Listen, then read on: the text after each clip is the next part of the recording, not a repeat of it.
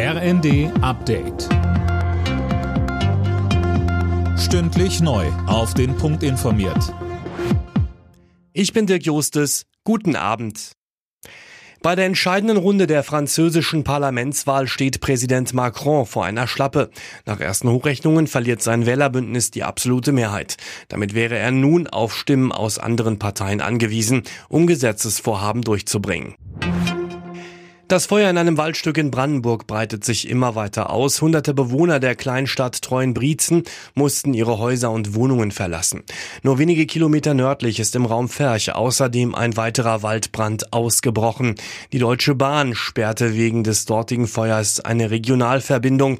Brandenburgs Ministerpräsident Dietmar Woidke. In beiden Bereichen haben wir eine hohe Dynamik, das heißt drehende Winde, Böen, die das Feuer immer wieder neu anfachen und in unterschiedliche Richtungen auch dann vorwärts kommen lassen. Das macht die Bekämpfung wahnsinnig schwer.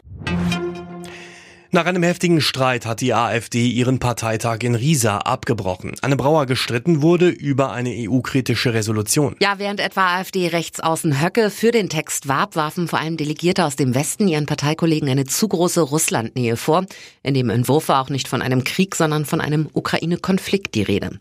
Auch die AfD-Spitzen Weidel Kropalla kritisierten den Text, hatten aber nur einen Tag nach ihrer Wahl Mühe, eine Mehrheit hinter sich zu bringen. Nachdem sich die Stimmung immer mehr aufheizte, stimmten die Delegierten schließlich für das vorzeitige Ende des Parteitags. Kostenlose Corona-Tests auch über den Juni hinaus, das fordern Vertreter kommunaler Spitzenverbände. Gegenüber dem Redaktionsnetzwerk Deutschland erklärte etwa Reinhard Sager, der Präsident des Deutschen Landkreistages, die Tests sind ein erstes Frühwarnsystem, das der Bund dringend sicherstellen sollte.